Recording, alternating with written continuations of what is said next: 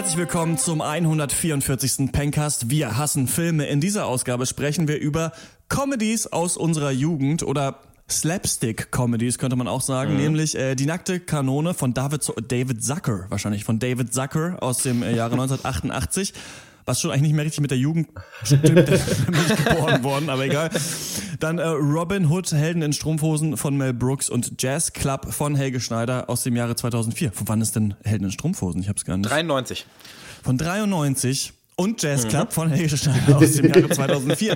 mein Name ist äh, Christian von Loxley und ich spreche wie immer mit äh, Lieutenant Horst Drabin. Roger. und Fischverkäufer, Zeitungsausträger und Jazzlegende Malte Schuh. Hallo. Ja, es ist ein bisschen auch zu diesem Thema gekommen, weil ich, ich muss kurz hier ähm, ein bisschen aus dem Hintergrundbusiness von Pencast erzählen. Ich hatte eine Einladung zur Pressevorführung von Power Rangers montags um 12. Dachte ich, geil, machen wir das doch im Cast, ist mir aufgefallen, ich muss da arbeiten. Hm. Konnte ich nicht hingehen. Und das wäre so der eine Film, der ist natürlich bestimmt auch richtig scheiße, aber damit hätten sie mich gekriegt, weil das ist wirklich was, was ich äh, in meiner Kindheit äh, hammer viel geguckt habe und das kam auch so früh immer, ich glaube so 6 Uhr morgens oder 7 Uhr morgens ja, am Samstag oder sowas ist man aufgestanden. Habt ihr das geguckt eigentlich früher, Power Rangers, oder ist das völlig an euch vorbeigegangen? Nee, das war mal zum selben Timeslot wie Conan der Barbar. Da musste ich mich natürlich entscheiden. Mhm. nee, habe ich tatsächlich nie geguckt, glaube ich, Power Rangers. Oder zumindest äh, nur mal so nebenbei. Nee, hm. Power Rangers habe ich auch nicht geguckt. Ich habe eigentlich nur Gargoyles geguckt, das hat auch gereicht irgendwann vielleicht auch nochmal in diesem Pencast äh, die Gargoyles. ähm, die Themenfindung war dann ganz geil. Dann haben wir gedacht, okay, was können wir alles machen? So komische Filme, die im Kino jetzt angelaufen sind, auf die man nicht so richtig Bock hat. Ey, geil, machen wir doch mal was, was ich schon lange auch aufgeschrieben hatte. Mal so über Slapstick-Comedies oder einfach ja Comedies von früher vielleicht mhm. mal zu ja. sprechen. Wir haben in dem Cast erstaunlich selten überhaupt über Comedy-Filme geredet ja. bis jetzt. Also ich kann mich noch an Fünfzimmer Küche Sarg erinnern. Mhm. Und das war's vielleicht? Ich weiß nicht nee, genau. Ähm, hier, äh, dieser Seth Rogen Nordkorea-Film. Oh ja. Oh, the, the Interview? The Interview? Dann dieser Chef, wo sie mit dem Foodtruck rumfahren. Kiss the äh, Cook oder so, wie? Ja. Mhm, genau. ja, so eine halbe Comedy, ja, stimmt. Ja, aber insgesamt wenig. Über, Genau, sehr, sehr wenige. Deswegen haben wir mal überlegt, okay, lass doch mal über Sachen reden, die wir früher, eigentlich Sachen, die wir früher richtig geil fanden und damit meine ich richtig geil, also die wir halb mitsprechen können, ja. ähm, super lustig fanden und ähm, uns dann gefragt, okay, wie machen wir das genau? Denn da gibt's schon relativ viele Filme, die da irgendwie so reinpassen in ja. diese Comedy von früher, die es heute nicht mehr so richtig gibt. Zum Beispiel auch Monty Python haben wir diesmal äh, nicht mit reingenommen und dann hat Max Ole noch äh, Louis Defines, ähm, Define, weiß ich nicht, die Olsen-Bande und Bud Spencer ja. und äh, ja. Terence Hill mit auf die Liste gepackt. Alle Sachen, ja. über die wir auch mal sprechen können, aber diesmal dachten wir irgendwie, wir belassen es mal bei diesen ähnlichen und doch irgendwie unterschiedlichen Filmen, ne? Ja. Ja, und die Liste geht ja noch viel weiter. Man hätte Airplane noch mit reinnehmen können, man hätte Hotshots noch mit reinnehmen können, äh, würde ich mal sagen. Diese ganzen dänischen Comedies auch, ähm, die wir, glaube ich, auch alle in der Jugend richtig geil fanden, so Adamsäpfel. Ja. Ich, bei mir persönlich auch noch so Austin Powers oder vielleicht sogar Scary Movie noch oder so, da gibt's ja wirklich sehr viel. Und natürlich äh, ja, das, äh, Meta Luna 4 antwortet nicht, der äh, This Island Earth, der Mystery Science Theater Film. Eigentlich. Stimmt, Mystery Science Stimmt. Theater ist auch noch so ein Punkt, ja. Also da, das war echt ein knallhartes Auswahlverfahren, äh, aber ich denke, haben wir ganz gut hingekriegt dann jetzt am Ende. Genau, war dann auch manchmal natürlich einfach nur so kurz. Ich habe dann gemeint, ja, lass mal Praxis Dr. Hasen bald macht. Meinte Horst, nee, Jazz Club ist geiler. Okay, alles klar, ist gebucht. Ich habe nicht Jazz Club gesehen jetzt zum ersten Mal. Na gut, schauen wir halt den. Ähm, ja, werden wir gleich ein bisschen drüber sprechen, wie sich die Filme ähneln, wie die sich unterscheiden mhm. und ähm, warum es es eigentlich heute nicht mehr so richtig gibt. Vielleicht können wir da doch noch mal kurz ähm, das jetzt schon schon besprechen. Ich habe das Gefühl, du hast gerade Scary Movie angesprochen gesprochen, dass die das eigentlich totgeritten haben. Also mhm. das ist mit Scary Movie und dann gab es ja diesen ganz seltsamen Meine Frau, die Spartaner und oh ich Gott. und sowas. Ja. Das wurde dann so beschissen irgendwann, dass es das nicht mehr gab und gleichzeitig ist die Kiffer-Comedy auch mit Scary Movie eigentlich so in den Mainstream gekommen und wurde dann so ein bisschen weitergebaut von äh, Seth Rogen und der ganzen Clique. Mhm. Und jetzt haben wir so das so ein bisschen eher, ne? So dieses, diesen völligen Bullshit äh, gibt's nicht mehr so viel, oder? Ich glaube auch. Also einfach dieses Genre der ähm, Parodie, einfach so, ja, der, der Genre-Parodie auch einfach. Das ist irgendwie dann echt so mit Austin Powers und Scary Movie irgendwie so Anfang, Mitte 2000er. Ja, war das dann weg. Und ich glaube echt, dass es, dass es gut sein kann, dass eben ein paar Leute eben den guten Namen der Parodie sowas von in den Dreck gezogen haben mit ja. einem Epic-Movie und ja, diese, diesem ganzen Kack dass es dann sich keiner mehr traut, es anzufassen. Das, ich glaube schon, dass das so der Grund sein könnte, auf jeden Fall. Ja, aber das finde find ich ein bisschen schade. Es ist aber schon auch irgendwie, man kann es sehr gut verstehen, so weil da halt was da in den letzten Jahren an Parodiefilmen rausgekommen ist, ist halt wirklich, weiß nicht, es ist mittlerweile halt gleichbedeutend mit, ja, es ist halt einfach Dreck. So, also es ist halt absichtlich mhm. schlecht gemacht, quasi. Mhm. Und äh, ja, so früher, wenn du dir nackte Kanone oder so anguckst, das ist halt, das sind halt die dümmsten Gags, aber sie sind halt gut gemacht trotzdem. Also du hast vernünftige Schauspieler, du hast vernünftige Sets, du hast eigentlich, ja, also sehr viel Aufwand dahinter, um einen stumpfen Gag abzufeiern. Und äh, mhm. mittlerweile, ja, ja, also bei mir ist es ja auch selber so, ich finde diese Filme, die früheren Filme auch super, aber wenn mir heutzutage jemand sagen würde, hey, komm mit ins Kino, wir gucken hier die neue, keine Ahnung, Rom-Com-Parodie oder was weiß ich, würde ich sagen, leck mich am Arsch. Äh. Kommt natürlich darauf an, gibt natürlich ein paar Sachen. Äh, What We Do in the Shadows ist ja quasi eine Vampirfilm-Parodie. Mhm. Dann so ein bisschen in die Richtung geht vielleicht auch Anchorman oder obwohl das ja auch aus dieser, ja, aus dieser ganzen großen amerikanischen Comedy-Clique oder jetzt so Dodgeball, ne? Also so mhm. eine Sportfilm-Parodie. Mhm. Ich glaube eben, das Wichtige ist wahrscheinlich, dass du einerseits ähm, trotzdem in der Comedy noch so ein Film drin ist. Ja. Also das ist ja, da kann man ja gleich nochmal drüber reden bei Robin Hood und auch bei äh, der Nackten Kanone zumindest. Ja. Ist da ja trotzdem noch ein Crime-Thriller in Anführungsstrichen drin und ein Robin Hood-Film, ja. den man auch ohne die Gags, also der eine Handlung hat, auch abseits von den Witzen eigentlich. Mhm. Das ist wahrscheinlich wichtig. Und dann habe ich echt das Gefühl, das merkt man stark bei Robin Hood auch, du darfst nicht zu doll, so popkulturell aktuell sein, ja. denn die Gags kriegen so schnell einen Bart, dass es echt nicht mehr witzig ist, außer dann ironisch, wenn also heutzutage wenn jemand sagt, ah, der junge Michael Jordan oder sowas und du denkst, du lachst halt, weil es einfach so ein mega blöder Spruch ist und da auch damals schon war. Aber das merkt man eigentlich immer, wenn die Filme versuchen, so aktuelle Popkultur ähm, sich drüber lustig zu machen, dann ist es nicht so witzig, wie wenn es einfach nur ein richtig dummer so Prop Gag ja. ist, dass jemand gegen eine Tür läuft oder eben gerade ja. nicht, finde ich. Ja. ja, ich sehe das aber auch bei Robin Hood merkt man auch schon, da ist ja sogar noch viel mehr noch ein eigentlicher Film drin als bei ähm, Nackte Kanone. Da ist es ja wirklich extrem simpel, alles, was da so auf Story-Ebene passiert. Und ja, ich glaube, dass sich, äh, ja, dass sich das lange nicht mehr getraut wurde, quasi äh, auf Geschichte und Charaktere völlig zu scheißen und halt zu sagen, wir so alles für den Witz quasi. Und da, mhm. muss aber auch wirklich dann in jeder Ebene ein Witz drin sein, wie bei Nackte Kanone. Das gab es, glaube ich, lange nicht mehr. Aber vielleicht war das auch einfach so die, die goldene Ära dann. Ich meine, es gab ja dann auch noch so Mr. Bean und so, halt diese ganze britische Schiene gab es noch und halt auch mit Monty Python. Ja, vielleicht kommt es auch nie mehr wieder und vielleicht ist es auch nicht so schlimm. Ja, ich weiß ja, nicht, ob, der, erzähl. Auch, ob es auch eine Altersfrage ist so. Also ich hatte jetzt schon wieder auf jeden Fall Spaß dabei, diese Filme zu gucken. Hab mich wesentlich weniger weggeschmissen als früher auf jeden Fall. Mhm. Und ich mhm. weiß auch nicht, also so gerade zum Beispiel Helden in Strumpfhosen, boah, weiß ich nicht, wenn ich den jetzt zum ersten Mal geguckt hätte, hätte ich, glaube ich, mhm. auch, also dann würde ich ihn, glaube ich, richtig abwatschen jetzt hier. Aber so geht's mhm. halt schon einfach klar, so, weil es halt so dumm ist und weil man, ja, es macht halt Spaß, über denselben Witz nochmal zu lachen, über den man vor zehn Jahren, vor 20 Jahren schon gelacht hat. Und der Film ist eben auch schon etabliert, also der ja. hat ja schon seine Daseinsberechtigung. Du kennst ihn schon, also lacht man mittlerweile auch oft darüber, wie scheiße der Film ja. einfach ist. Also, das dass stimmt. es ihn überhaupt gibt, wie schlecht die Witze sind. Und dann kommt natürlich heutzutage auch noch so diese äh, rassistisch-homophobe Ebene so mit rein, die da ja, halt in vielen Gags ja. drin ist, die früher einfach auch noch nicht so ähm, ja, wo das wo sich Leute früher einfach noch keine Gedanken darüber gemacht haben, mhm. ob das jetzt sein muss oder nicht, ähm, was ja auch immer heute, heutzutage noch eine Frage ist. Ich würde sagen, wir reden da gleich nochmal weiter drüber, wenn wir über die nackte Kanone sprechen, machen nur ein ganz kurzes, äh, obwohl wir keine E-Mails bekommen haben, trotzdem ein ganz kurzes Hörerpost-Segment.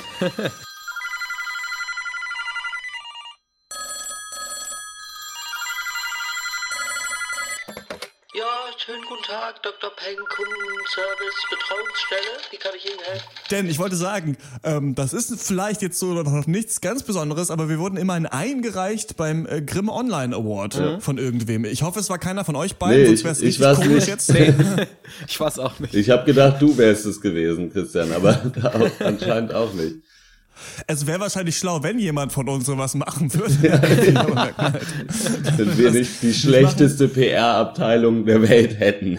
Ja. Nämlich uns. So sind wir.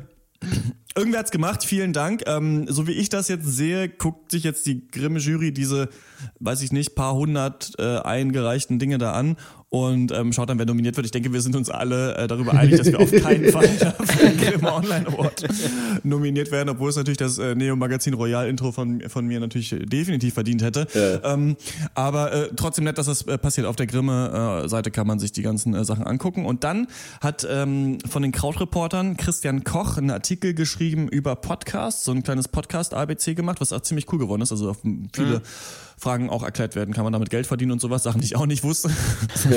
Und ähm, da konnte man die Podcasts einreichen, die man hört. Und ähm, wir, ich glaube, so 1400 Menschen haben an dieser Online-Umfrage teilgenommen. Und wir sind da unter den Top 25 Casts mit drin, mit echten Hochkarätern wie Gästeliste Geisterbahn und Fest und Flauschig und sonst was, was schon richtig cool ist, was bestimmt auch ein bisschen daran lag, dass wir es getweetet haben ja. zu der Zeit, als diese Umfrage online mhm. war. Aber das wundert mich trotzdem eigentlich, dass wir da ähm, so weit mit oben drin sind. Ähm, weil das schon große Namen auf jeden Fall sind, die ja. da noch in der, in der Liste mit drin It's a long ja, way to the top if you wanna rock and roll, sage ich ja immer. äh, wir sind anscheinend schon ganz oben angekommen. Ja, wir ja. befinden uns auf jeden Fall in illustrer Runde. Da muss ich aber auch sagen, da habe ich dann aber auch selber dann den Pencast empfohlen in dieser Umfrage. Also da, zumindest eine der Stimmen kam. Tausendmal. ja. Schön. Ja. Aber wenn wir hier gerade noch in äh, Hörerpost-Segment sind, ich habe auch keine Hörerpost, aber ich war gestern äh, mit äh, ein paar Leuten trinken und ich äh, da stellte sich heraus, dass ich anscheinend irgendwann mal versprochen hatte, im Pencast zu grüßen. Und insofern werde ich das jetzt hier tun. Also, äh, liebe Karina und liebe Sonja, allerherzlichste Grüße von, nicht nur von mir, sondern von ganzen Pencast. äh, es ist schön, dass es euch gibt. So, bitteschön. Wow, hast du eine Wette verloren oder? ich ich habe ursprünglich mal äh, das, im Winter waren wir auf dem Weihnachtsmarkt verabredet und ich war so verkatert, dass ich abends nicht auf, es nicht auf dem Weihnachtsmarkt geschafft habe. Deswegen musste ich da absagen und dann war das, glaube ich, wurde das ausgehandelt, dass ich stattdessen, dass ich das im Pencast offen zugeben muss oder so. Mm, Jetzt verspätet. Okay. Naja. Ich dachte, es wäre eher so, ihr seid so schön, wurdet ihr schon mal in einem Podcast gegrüßt? jetzt ist es passiert. Und grüßen möchte ich auch, Helen Krüger ist jetzt ähm, dabei bei, wobei, bei Patreon, bei unseren Unterstützern. Patreon.com slash kann man uns unterstützen mit ganzen äh, 10 Dollar uh. im äh, Monat. Königin, äh, deine Präsente Königin für eine Nacht. Rausgeschickt. Genau, Königin für eine Ausgabe. Ähm, sie hat ja getwittert, dass sie äh, sich auch überlegt, Königin des Pankers zu werden. Wenn ihr König oder Königin des Pankers werden wollt, müsst ihr uns mit nur 100 Dollar im Monat unterstützen. Äh, dann kann dieser Titel euch gehören. Ja, und damit würde ich sagen, ähm, genau, vielen Dank dafür. Das ja, war's mit danke. dem Europost-Segment und wir fangen an mit der nackten Kanone. Ja. Lieutenant Drebin, Spezialeinheit. Oh, ich weiß, wer Sie sind, Drabin. Äh, was, was wollen Sie hier? Ich möchte Ihnen ein paar Fragen stellen. Kommt Ihnen dieses Gesicht bekannt vor? Weiß nicht genau. Haben ein ziemlich mieses Gedächtnis. Ah, ja? Vielleicht wird das Ihr Gedächtnis ein bisschen auffrischen. Weiß nicht, immer noch ein bisschen vage. Wie sieht's damit aus? Ja, jetzt weiß ich's wieder. Ich habe ihn ja öfter gesehen. Warum wollen Sie das wissen? Das kann ich Ihnen nicht sagen. Vielleicht hilft Ihnen das auf die Sprünge. Ich weiß wirklich nicht, ob ich das sollte. Ah, fällt Ihnen immer noch nicht ein? Also gut, sein Name ist Nordberg, er ist Polizist. Das war kein Polizist, der hat mit Age gedealt. Was? Ich sag Ihnen, das war ein Drecksack. Du stinkender Müllsack. Ich sollte dich sofort festnehmen. Ist ja gut, der Mann war bei der Ludwig-Spedition. Er hat versucht, einem meiner Jungs was zu verkaufen. Was willst du jetzt unternehmen, Bulle? Warum soll ich dir das erzählen? Äh, hilft dir das auf die Sprünge? Ich werd's dir trotzdem nicht sagen. Ähm, kannst du mir 20 pumpen? Na, wie sieht's jetzt aus? Gut, ich gehe runter zu Ludwigs Büro. Ich werde herausfinden, ob du die Wahrheit gesagt hast. Die nackte Kanone erzählt die Abenteuer von Inspektor Frank Dre Warte mal, oder war das Sergeant Frank? Sergeant. Wisst ihr noch? Sergeant, Sergeant, ja. auf jeden Fall. Das stimmt nicht. Dann ist es vielleicht Zeit für das große amerikanische Polizeiränge-Quiz. oh nein. Nicht schon wieder.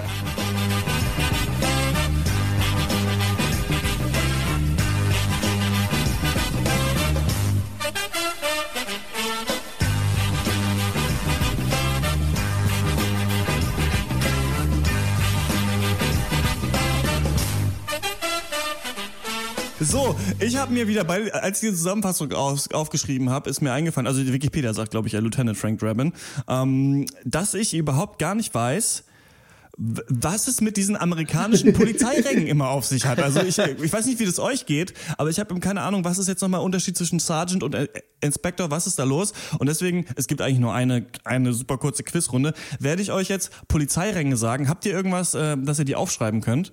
Ja, ein Computer. wow. Ich mache hier, ich habe hier einen Kugelschreiber. Ich guck mal, ob der schreibt. Wo soll ich denn draufschreiben? Hier, die Abfallgebührenbescheid 2017 der Stadt Freiburg. Alles klar, ich nenne euch ähm, erstmal die Polizeiränge, mhm. die ihr danach mhm. in die richtige Reihenfolge äh, bringen müsst. Ähm, die sie sind Commander. Commander. Mhm. Colonel. Colonel. Die Schreibweise ist auch immer äh, verdammt schwierig. Äh, Detective Schrägstrich Inspector. Mhm. Officer. Officer. Captain. Captain. Gott, sind das viele. Chief of Police. ja, so klar, der Chef, ne? Sergeant. Jetzt habe ich Chief of Polizei geschrieben. Naja. Sergeant. Und Lieutenant. Leutnant. Ich hoffe, das ist kein Buchstabierwettbewerb. Ja. Lieutenant. Ich habe jetzt Leutnant geschrieben. Okay. Ich sage euch das, Boah. ich gebe euch einen Tipp, dass äh, der Chief of Police wird auch Commissioner genannt. Ja. Ah ja. So, und ihr habt jetzt ähm, 20 Sekunden Zeit. Na, länger, sag mal. Jetzt eine Minute Zeit, um die in die richtige Reihenfolge zu bringen. Okay. Das ist ja einfach. Ähm, und dann? Viele schon mal gehört, ich denke, ein paar sind relativ einfach. Bei einigen hat man gar keine Ahnung, um wen es sich da handelt. Hm. Puh. So, ich bin fertig. So, wir gehen von hinten äh, nach vorne durch. Also von dem, der wirklich da am wenigsten ja, zu sagen hat, der von Officer, den ganzen oder? Leuten. Auf Platz 8. Hast du den Officer? Wen hast ja. du, Malte? Ich habe ebenfalls den Officer. Das ist vollkommen richtig. Yes. Da bekommt ihr beide fünf Punkte.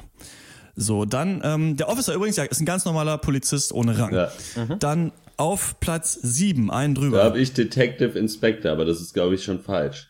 Ich auch, tatsächlich. Sehr lustig. Und das ist genau richtig. Oh, yes. ähm, das ist, der ist genau da, genau, Detective oder Inspector wird er genannt. Ähm, ist ja ein Ermittler, so wie beim Tatort in Zivil unterwegs, befragt mhm. Leute on the case. So, dann äh, auf Platz 6. Da, genau. da, da, da habe ich den Captain. Da habe ich den Commander. Das ist äh, beides falsch. Auf Platz 6 befindet sich äh, der Sergeant. Echt? Ah, ja. Und ähm, der Sergeant ist der Chef einer ganzen, da steht äh, Polizei-Shift-Schicht, also in so und in größeren äh, Polizeiwachen dann auch so direkt der Chef von so mehreren Detectives, okay. die ah, ja. unterwegs sind. Ja. Genau. Scheiße. So was würdet ihr sagen, wem, äh, wer steht noch über dem Sergeant? Da habe ich Lieutenant. Ich habe den Commander als nächstes. Lieutenant ist da richtig. Yes. Damit kriegt Malte da die Punkte. Ähm, über dem Sergeant steht der Lieutenant und der überwacht wiederum zwei oder drei Sergeants. Toll. So, das war äh, Nummer 5. Kommt dann der Commander. Commander. Wer ist auf Platz 4, genau über dem Lieutenant? Ja, Commander, sag ich. Oder ja, da Colonel. jetzt Sergeant stehen, das ist ja auf jeden Fall falsch. Ja. Genau, das ist falsch. Auf Platz 4 ist der Captain, der Oh beaufsichtigt Gott. die ganze Polizeistation. Ah ja. so, Und das Schiff. Und das Schiff Wer auch. kommt? Ja, genau. Wer kommt über dem Captain? Colonel. Colonel.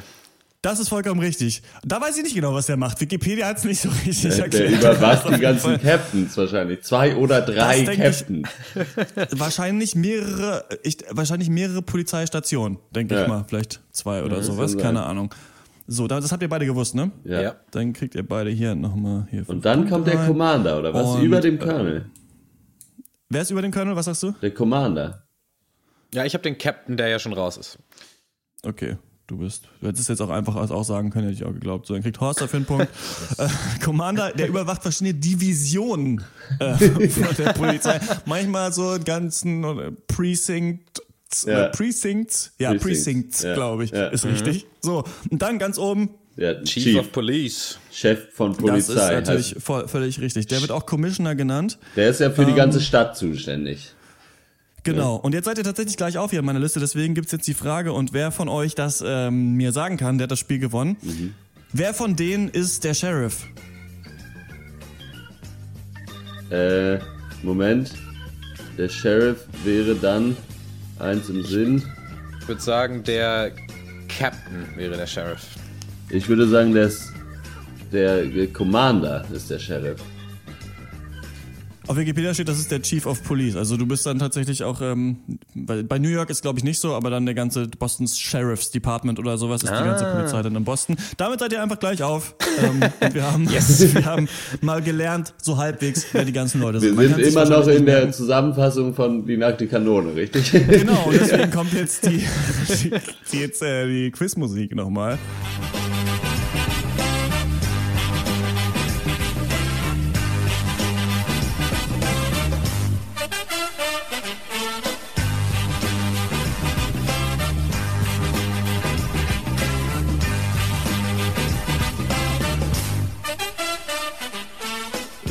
Zurück zum Thema. Lieutenant Frank Drabin überwacht also zwei oder drei Sergeants, die wiederum ähm, dann wieder mehr überwachen. Check ich nicht so ganz. Weiß ich nicht genau, was da die dann ganze Polizeischichten überwachen. Es ist nicht so im Film. Vielleicht sind die Ränge falsch Hast gewählt. Du nicht eben gerade gesagt, er ist Inspector? Oh, nee, Lieutenant. Er ist Lieutenant Frank Drabin. Aber ich habe es am Anfang falsch gesagt, um euch zu verwirren. Ach so, Kommt ah. zurück aus seinem Antiterroreinsatz im Libanon, nur um festzustellen, dass sein Kollege und bester Freund Notberg im Krankenhaus liegt. Er wurde nämlich von Ganoven verwundet bei einem illegalen Deal an den Docks, der eigentlich äh, vom Industrietycoon Vincent Ludwig eingefädelt wurde.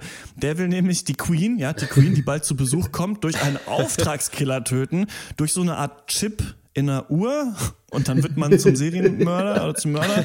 Und äh, Frank Drabin weiß als einziger Bescheid, versucht ihn aufzuhalten und außerdem bandelt er noch mit äh, Ludwigs Sekretärin an. Ja, die nackte Kanone. Was ist so eure, wann, wisst ihr, wann ihr den zum ersten Mal gesehen habt vielleicht? Ewig her. Ich weiß, dass ich den mhm. äh, bei einem äh, guten Kumpel zu Hause, der Vater war da riesen Fan von und hat die, glaube ich, so gefühlt alle zwei Wochen einmal geguckt, alle Filme.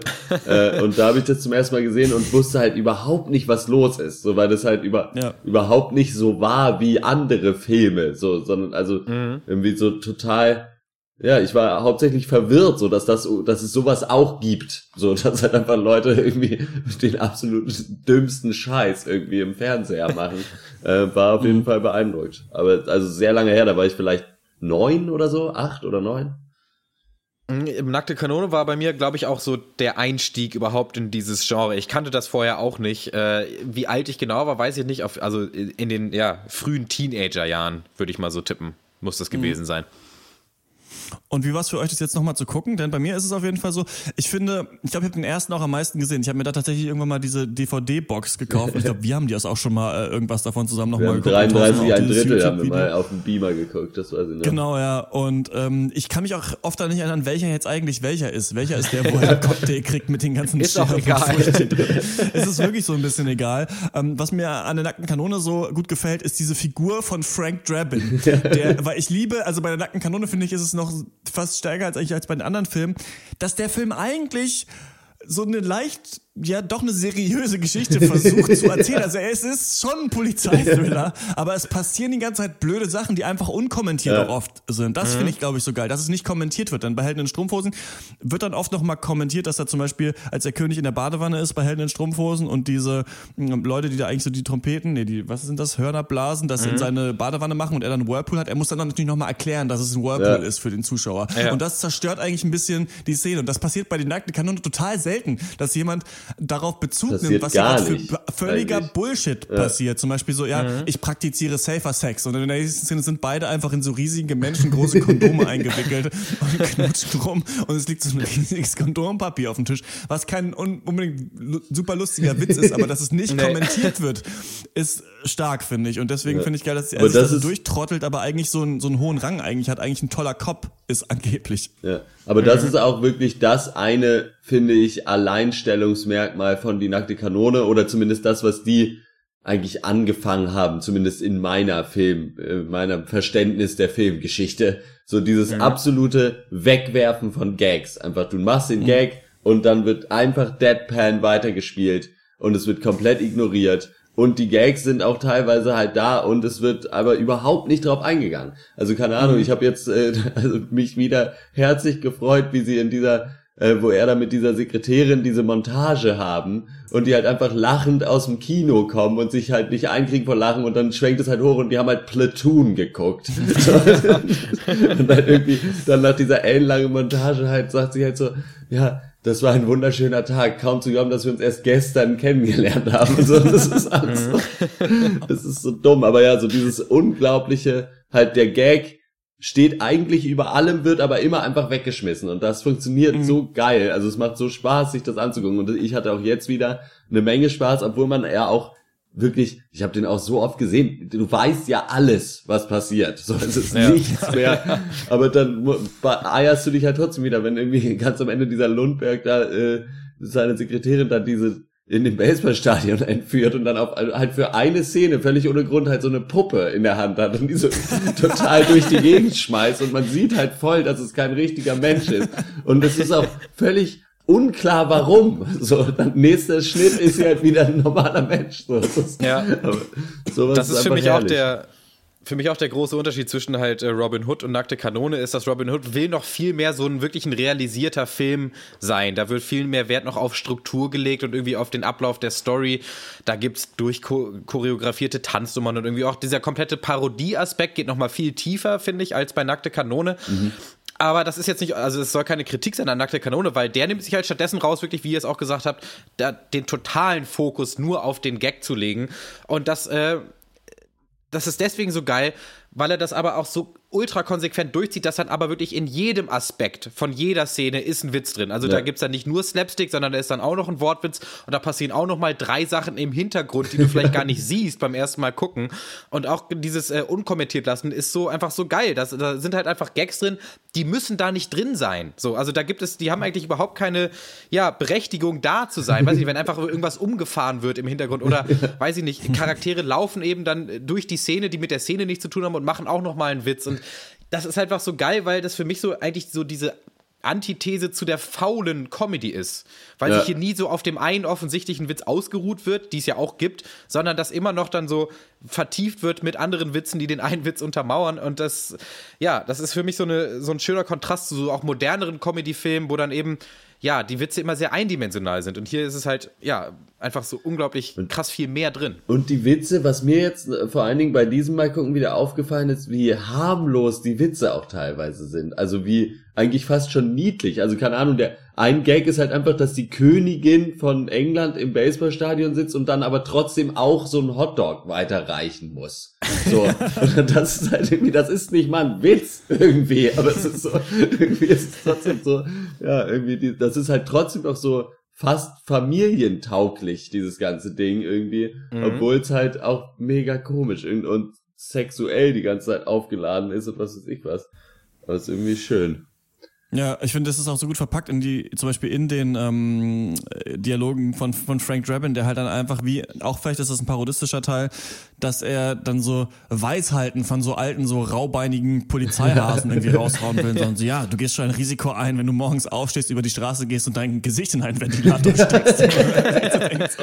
geil, eigentlich ganz geil geschrieben, so, ne? Und diese ganze, diese ganzen Dinge. Und ich würde nicht sagen, so wie Malte, dass, dass der nur um die Gags gebaut ist, der Film, sondern eben, dass, dass das Geheimnis ist, dass der Film an sich schon eine Handlung hat, die passiert und jemand mhm. muss in eine Lagerhalle und da gibt's eine Schießerei und so weiter und am Ende gibt's einen Showdown, aber gleichzeitig laufen halt diese Gags ab, die einfach zeigen, dass das die mega Trottel sind, die da rumlaufen. Also ich kann mich so, finde das so geil, wie sie da vom Flughafen mit dem Auto zurückkommen. Man sieht, dass diese, diese ganzen Koffer hinten irgendwie an ihrem Auto noch dran sind, diese ganzen Kofferwagen halt da dran sind, sie es halt natürlich nicht gecheckt haben offensichtlich. Oder vielleicht der beste Witz im ganzen Film, wo sie alle in diesen nächsten Raum gehen und nur Frank Drabin geht halt an dieser Tür vorbei einfach da rein. Dieser Studiowand vorbei, ja.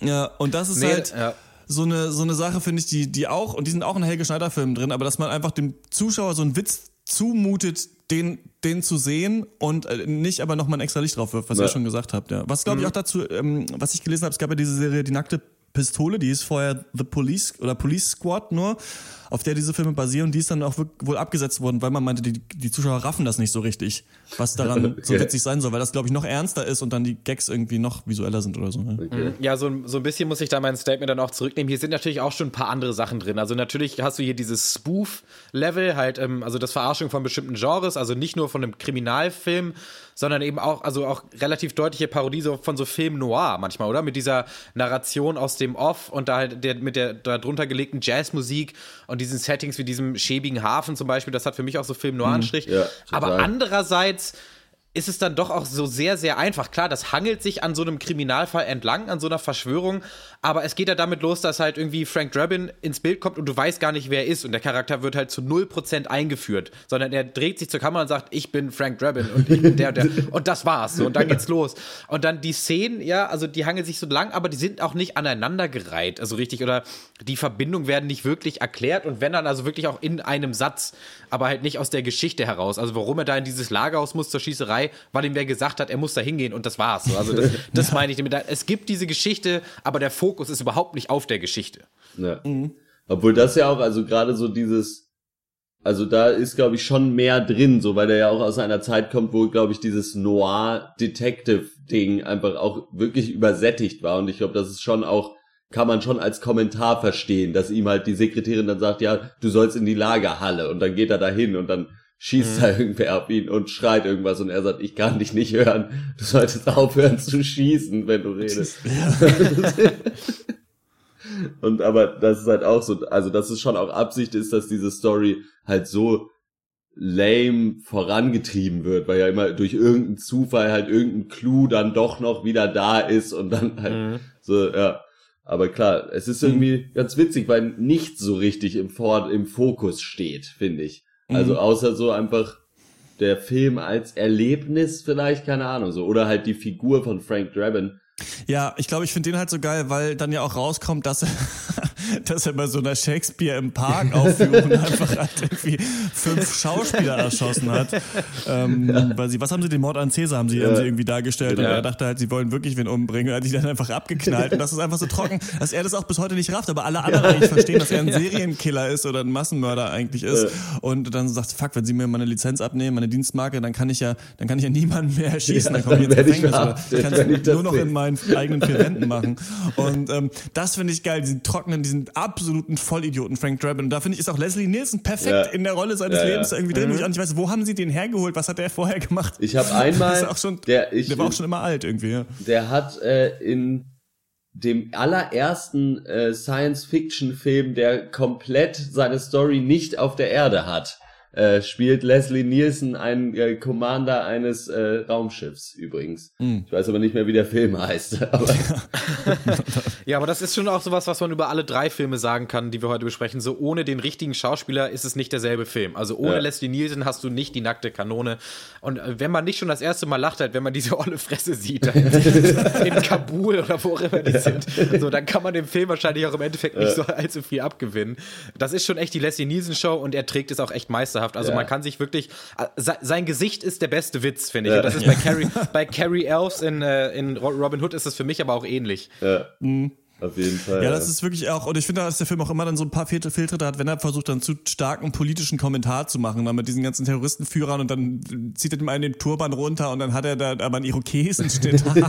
ja. Das ist halt auch alles irgendwie schon relativ, relativ äh, äh, dämlich. Und ähm, genau, ich denke eigentlich immer, wenn er eigentlich, wenn die Witze so wirklich nur sind, dass jemand eine Tür ins Gesicht kriegt oder dass, ich glaube, weiß nicht, in welchem das ist, da gehen sie ähm, im Gefängnis vorbei, ähm, im, im Gefängnis da lang, wo man seine Angehörigen treffen kann. Mhm. Und dann, ihr kennt das diese Glasscheiben und dieses Telefon ja. und sowas, ne? Und dann gehen sie da vorbei und dann ist in einem ist einfach halt das geflutet und so ein Taucher und so Fische sind da halt drin. Und das ist halt einfach, ich weiß nicht, das kann ich so wertschätzen, dass Leute da sitzen und sich denken, okay, und im Hintergrund machen wir, und eins ist ein Aquarium. Und dann sagen alle, ja, alles klar gebockt, machen ja. wir, Hammergag.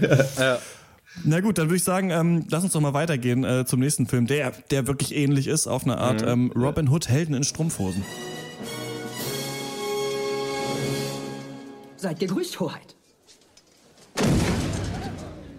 Hundkursche. Ein Präsent für euch und eure Gäste. Das ist eine Wildsau. Nein, das ist ein Wildschwein. Das hier ist eine Wildsau.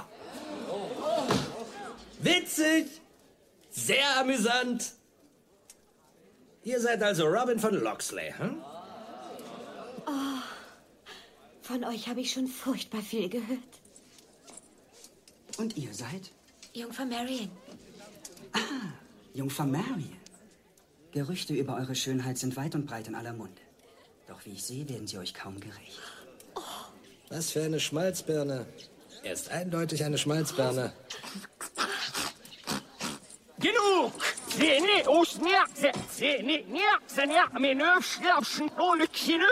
Eins so in ist's! Ich meine, wisst ihr denn nicht? Es ist verboten, ein Wildschwein zu töten im Walde des Königs. Ist es nicht auch verboten, auf dem Thron des Königs zu sitzen und seine Macht an sich zu reißen in seiner Abwesenheit? Vorsicht, Robin. Ihr geht zu weit. Ich habe erst angefangen. Ja, das ist ja so der letzte große Mel Brooks äh, Film. Danach kam nur noch so Dracula, tot aber glücklich. Von dem habe ich noch nie was gehört. aber da ist auch, da steht auch Leslie Nielsen, äh, glaube ich, mit als Dracula. Ah, alles hm. klar. Also auf jeden Fall ist er auch total gefloppt, äh, so, also bei den Kritikern und auch äh, am Box Office.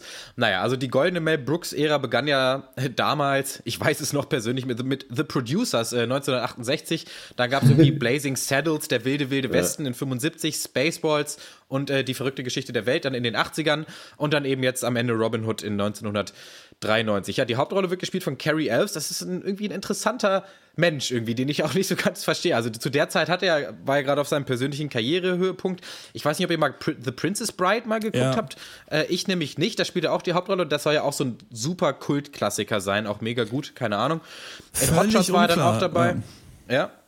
So ganz kurz, äh, Princess Bride, mhm. ganz ist, scheint so ein, ich glaube, Blazing Saddles ist auch so ein Ami-Ding, also was es mhm. nie so richtig nach Deutschland rüber ja. geschafft hat, was aber da oft zitiert wird und die Leute lustig finden. Ja. Und The Princess Bride ist so eine ganz komische Mischung von so einem einfühlsamen Märchenfilm und dann doch so einer leichten Comedy und halt so ein absoluter Kultklassiker in den USA. Checkt man nicht so richtig, wenn man den als Deutscher guckt, ohne da, dass der schon ewig mal zitiert worden ist. Also kann man sich mal angucken, ist nicht schlecht auch, aber ja, seltsam. Ja. Zurück ja. ins Studio. Ja, äh, zurück zu mir. Äh, nee, Carrie Elves, dann so seit Anfang 2000 ist er komplett in der Versenkung geschwunden. Also wenn man sich da mal seine Filmografie anguckt, dann ja so einzelne Serienfolgen und ein bisschen Voice-Over-Work und natürlich Dr. Lawrence Gordon in der äh, Saw-Filmreihe spielt er natürlich auch noch mit. Ah, Aber da, auf jeden Fall nichts Großes mehr. Na naja, gut, äh, Robin Hood, ja, der Film ist also so eine Parodie eben auf die Sage von Robin Hood allgemein, aber auch spezifischer auf den Film Robin Hood, König der Diebe mit Kevin Costner von 91. Habe ich persönlich, glaube ich, auch nie gesehen oder zumindest nicht aktiv. Naja, ähm, worum geht's? Robin von äh, Loxley kämpft äh, mit seinem König Richard in den Kreuzzügen, wird dann aber gefangen genommen. Ja, dann entkommt er wieder mit Hilfe des Fürsten El Niesreiz und äh, schwimmt zurück nach England. Äh, dort muss er dann feststellen, dass Prinz John, also der Bruder von König Richard, hat die, der hat die Krone an sich gerissen und das englische Volk, ja, mit Hilfe seines Handlangers, dem Sheriff von Nottingham, unterdrückt. äh, Robin äh, trifft auf äh, Hachi, das ist äh, Dave Chappelle in seiner allerersten Filmrolle, glaube ich. Das ist der Sohn mhm. von El Niesreiz, der ist als Austauschstudent in England unterwegs.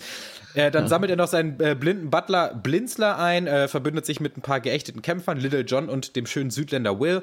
Ja, und schickt sich also an, England zu befreien. Und außerdem möchte er natürlich noch das Herz der schönen Lady Marianne de Brötchen gewinnen, denn wir wissen alle, Lachsli und Brötchen, da fehlt nur noch Meerrettich. Ja, ähm, Hammergag, einer der schlechtesten im Film vielleicht. ja, ähm, wie war das für euch, das nochmal zu gucken jetzt, äh, so viele Jahre später? Ist ich bin mir gar nicht sicher, wie oft ich den überhaupt schon ganz gesehen habe. Denn ich kann mich erinnern, äh, dass ich mit Horst zusammen auf jeden Fall diesen Anfang ein paar Mal gesehen habe und wir uns immer herrlich beömmelt haben auf Ich zähle bis Stimmen! Stimmen!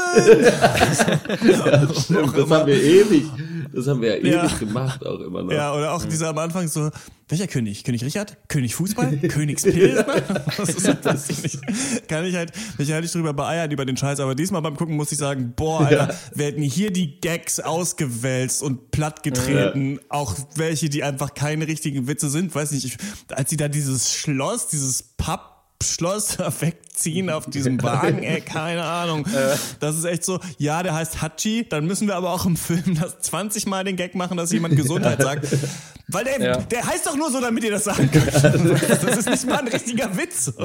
Aber irgendwie ist es halt so blöd, dass es brummt, auch mit El Niesreiz und sonst was, dass das schon zwischenzeitlich echt witzig ist. Aber der verliert halt auch ein bisschen, weil auch ein bisschen lang ist. Nackte Kanone ist ja auch echt äh, kurz und knackig. Ja, muss ich auch sagen, ich habe eigentlich hauptsächlich nur gelacht, weil ich mich daran erinnert habe, dass ich hier gelacht habe früher. So, also das ist schon echt. Also bei den anderen beiden Filmen war ich echt positiv überrascht, wie gut die mir noch reingingen. Äh, mhm. Aber hier muss ich echt sagen, so, boah, schon ganz schön harter Tobak teilweise. Also, weiß ich nicht. Das ist halt so ein bisschen, ja einfach zu viel des Guten. So, da hätte man noch mal drüber gucken müssen und äh, jeden zweiten Witz halt einfach rausschmeißen, weil mhm. die Gags sind ja auch so dicht, so dicht müssen sie nicht sein. So, also und naja, also da hätte man schon einiges rausschmeißen können, dann wär, und aber selbst dann, also, aber das ist auch sowas, weiß nicht, diesen Film braucht sowieso kein Mensch. So, es gab hier diesen Kevin Costner, äh, Robin Hood und dann denkt man sich, ha, wäre doch lustig, wenn wir das noch mal in aufs Korn nehmen, so, das braucht niemand. Der Film ist vollkommen in Ordnung und hat seine Berechtigung, aber das war, also bei diesem Film finde ich, ist es von vornherein klar, so, ja, den gibt's dann halt. So. Das ist ein bisschen anspruchsloser, denke ich. Also das ist auf jeden Fall der Film, das habe ich auch euch schon privat öfter mal erzählt, ich weiß nicht, ob ich ja. im Podcast auch gemacht habe, den ich in meinem Leben am öftesten gesehen habe. Also mindestens 15 bis 20 Mal. Einmal, äh, ich war eine Woche im Urlaub mit meinem Bruder und wir durften zum ersten Mal den Computer mitnehmen. So ein richtig typisches Ding. Und da haben wir den jeden Tag geguckt, weil es der einzige Film ist, den wir auf dem Computer hatten. Sechs, sechs Mal in einer Woche. Das war aber alles halt, bevor ich 15 war. Und äh, jetzt habe ich den halt nochmal geguckt und ja, ich stimme euch dazu dazu. Also das ist zumindest mal der, der massentauglichste von diesen drei Filmen, würde ich sagen. Einfach weil hier der Humor noch viel offensichtlicher ist ja. als in zum Beispiel Nackte Kanone. Also jeder Name ist schon ein Wortspiel. Dann diese Robin Hood-Parodie, beziehungsweise diese Abenteuer, so Ritterfilm-Parodie, ist sehr, sehr greifbar. Du hast Musical-Nummern, du hast Tanzchoreos, du hast ganz viel Wortwitz der Film ist unglaublich vollgestopft, aber dadurch gibt es dann eben auch so krasse Qualitätsunterschiede. Also hier wird auch ja. gerne mal einfach nur nach der, wirklich nach der low-hanging fruit gegriffen, so. Also jeder dumme Gag, so auch, auch der dümmste, ja. den nehmen wir noch mit. Und dieses, Clevere geht dem Film dann so ein bisschen ab äh, in der in mhm. der allgemein in der in der Gesamtheit. Ja. Ja, und das kommentieren eben auch. Also, dass dann mhm. zum Beispiel vom, ähm, was ist der, Prince John, mhm. seine, äh, der hat ja da so ein Muttermal, das in jeder Szene an einer anderen Stelle in seinem Gesicht ist. Und das ist natürlich ein mega Gag, ja. finde ich ja, persönlich. Total. Aber dass es irgendwann nochmal kommentiert werden muss und er nochmal sagt, ich habe ein Muttermal, ja. das ist als, als Spruch ist das, klingt das irgendwie lustig, aber es ist, es nervt ein bisschen so, weil du manchmal denkst, ey, ich habe den Gag gecheckt, jetzt macht ihr ihn gerade kaputt. Ja, auf ähm, jeden Fall. Die Feuerwehr bei euch vorbei, glaube ich. Bei ähm, mir, was ich richtig geil finde, ist aber dieser Charakter von Prince John, weil der so geil spricht. Das ist ja, glaube ich, ähm, der gleiche Synchronsprecher von Bill Murray auch. Und äh, der ähm, ja dann kommt halt Robin von Loxley da rein mit diesem Eber, den er erlegt hat und äh, sagt nochmal, dass ja Prince John das eigentliche Wildschwein sei. Und dann sagt er so, ha, witzig, sehr amüsant. find halt, den finde ich als Charakter eigentlich sau nice, weil er so immer so ein bisschen trottelig ist und nie so richtig auf der Höhe der Zeit, was eigentlich gerade abgeht und auch nicht so richtig beeindruckt ist von vielen Sachen, im Gegensatz zum Sheriff, der ja dieses ähm, lustige Trade hat, was es damals gab. Der Böse ist auch so ein bisschen schwul, ja. deswegen ist es halt auch mhm. so ein mhm. bisschen lustig. Ja. Das ist halt, ja, das ist in diesem Film leider auch noch viel mehr drin als in den anderen, die wir jetzt geguckt haben. So einfach, dass man ihm sein Alter in der Hinsicht anmerkt. So, weil die nackte Kanone zum Beispiel ist eigentlich ziemlich harmlos eigentlich. Ich meine, der ist halt so sexistisch, aber da so ein bisschen, aber da meine ich eher zu erkennen, dass das auch ein Witz halt oder quasi wieder dann der Parodieaspekt für die, von diesen Filmen irgendwie ist. Weiß man natürlich mhm. nicht genau. Aber so bei mhm. Robin Hood, äh, in den Strumpfhosen, ich meine, da, ja, da merkt man halt schon so ein bisschen, dass es halt einfach in den 90ern ja, ganzen, ist und so ein bisschen. Diese ja. ganzen schwulen und dicken Witze, weiß ich nicht, das ist halt eigentlich nicht mehr so richtig tragbar. Also wenn dann kommt ein ja. Typ an und sieht ganz viele Männer in Strumpfhosen und fragt einfach so, äh, Schwuchteln? Das ist halt, das kannst du. da kann ich drüber lachen. also ich nee, verstehe mich nicht falsch, ich finde das sehr lustig. Aber ich glaube, du könntest das halt diesen Witz halt heute nicht mehr so anbieten, halt wenn das, wenn das ohne das Wissen, dass das halt aus den 90ern kommt. Muss ich aber ja. sagen, fand ich in Nackter Kanone auch ein bisschen altbacken, dieser Sexhumor. Und dass dann die Statue hat irgendwie dann Pimel und dann, äh, ja. weiß ich, das mit dem Ganzkörperkondom, das ist auch nicht so gut gealtert, oder? Nee. Weiß ich nicht. Das, das Ding ist aber, dass Mann, da, stell dir ja. das mal vor. So, ja. ja, ja. Aber das Ding äh, bei Nackte Kanone ist, das ist dann halt ein- oder zweimal drin, aber bei, äh, was Robin Hood ja wirklich sich auf die Fahne schreibt, ist dir jeden Witz 20 Mal um die Ohren zu hauen. Ja. Also wenn da ein mhm. Charakter blind ist, gibt es 30 blinden Witze so. und, und auch dieses Ganze so mit der Metaebene spielen, das gab es ja in Nackte Kanone auch, eben wenn er an der Tür vorbeiläuft, halt durch Set in das andere ja. Zimmer. Das gibt es hier ja auch hundertmal. Das wird ja. dir so auf die Spitze getrieben. Also dann hast du eine Kamera, die halt bei einem Zoom dann das Fenster kaputt macht. Leute holen zwischendurch ihr Drehbuch raus und gucken noch mal rein, wie es weitergeht. Dann irgendwie in einer Kampfszene wird irgendwie dann so, so, so ein Caterer irgendwie verletzt oder guckt zumindest mal durchs Fenster. Einer ja. läuft gegen ja. den Kran. So, und dann schon im Vorspann so, immer wenn hier ein Robin Hood-Film gedreht wird, dann brennen die unser Dorf ab. So, fick dich, Mel Brooks und so. Dieses ganze, also dieses vierte Wand durchbrechen, das ist ja, oh, das ist, war mir zu oft. Ich finde das an sich sind das alles gute Witze aber in der Masse dann äh, verliert es dann so ein bisschen an, an seinem Reiz und seinem Charme. Ja, ich glaube, wieder die alte Weisheit, dann einfach wirklich wegwerfen, die Gags ein bisschen, also ich finde, die Gagdichte fand ich in Ordnung, aber das Auswälzen geht einem ein bisschen mhm. auf, auf den Keks irgendwann. Und klar, solche, solche schwulen Witze kannst du dann wahrscheinlich nur noch so als Referenz an schwulen Witze machen oder sowas. Der ist ja dann auch noch Jude, nimmt dann seinen Hut ab, dann sind da diese Löckchen noch dran und sowas. Also an sich ist das schon in Ordnung, so vieles davon einfach auf der humoristischen Ebene. Aber es ist so mhm. zu lang, zu doll ausgereizt. Jeder dieser einzelnen Gags, wenn man, wenn man den Film, glaube ich, ein bisschen kürzer machen würde und die Gags eher abfeuern würde, dann ginge das. Ja. Und ich finde einfach, Carrie Elves, sie sieht auch so scheiße aus einfach. Also das ist halt auch wirklich, du hast es bei Dr. Kanone gesagt, man lacht schon über das Gesicht und ich finde auch, der Typ geht gar nicht. Was ich noch, ähm, aber auch noch finde, er könnte noch ein bisschen dusseliger sein als er da ist in dem Film. Also er könnte noch ja. mehr in Richtung Frank Drabin gehen, habe ich mir dann gedacht, nachdem ich äh, vorher den Film gesehen habe. Also Carrie F. selber könnte noch viel mehr blöde Sachen machen, weil eigentlich macht er eigentlich nicht so dummes Zeug und ähm, sondern ist halt wirklich smart, einfach so der ja. Held. Ja. Nein, ich finde schon, dass Carrie Elves ähm, schon echt viel aus seinen Gesichtsausdrücken und auch aus seiner so aus seinen Redeweisen irgendwie rausholt. Ich finde das eigentlich genau richtig. Die Rollen sind ja auch nicht unbedingt vergleichbar. Also ein bisschen natürlich, mhm. aber er ist ja mehr so der der etwas dumme Schönling, aber er soll ja schon was können in dem Film. Er ist ja schon der Anführer, er ist auch ein guter Kämpfer und Frank Drabin ist halt ein 100 voll Idiot, einfach so. Also, so, keine Ahnung. Ich möchte auch gerne ein paar Worte zu, äh, verlieren zu der deutschen Übersetzung hier. Also, ich glaube, das ist echt ein großer Teil der Experience so beim Film gucken ist, wenn du den auf Deutsch guckst, weil einfach so viel ja, also weiß ich nicht. Das ist vielleicht die widersprüchlichste deutsche Synchroleistung, die ich je gehört habe. Also das ist ganz komisch. Teilweise werden Witze halt komplett umgeschrieben aufs deutsche Publikum. Also so König Fußball, Königspesen, da weißt du ganz genau, dass es auf Englisch was komplett anderes ist. Dann, dann teilweise werden völlig unnötig halt dann Witze von harmlos halt zu total anstößig umformuliert. Also zum Beispiel auf Englisch heißt er halt der Sheriff von Rottingham, ist halt ein Wortwitz mit Rotting und Ham ja. und auf Deutsch halt Nuttingham. So und, äh, und diese, diese Maid äh, von, äh, von Marianne heißt halt, ist halt einfach in, im englischen Film ist die Deutsch und heißt Broomhilde und auf Deutsch heißt die Brumdildo. So, weißt du, und es ist halt so, so komisch. Irgendwie auch, äh, diese Italiener, diese italienischen Auftragsmörder, da heißt er dann auf Englisch heißt er Filthy Luca und auf Deutsch der beschissene Luca. so, so, von Filthy Luca, also dreckig zu der beschissene Luca.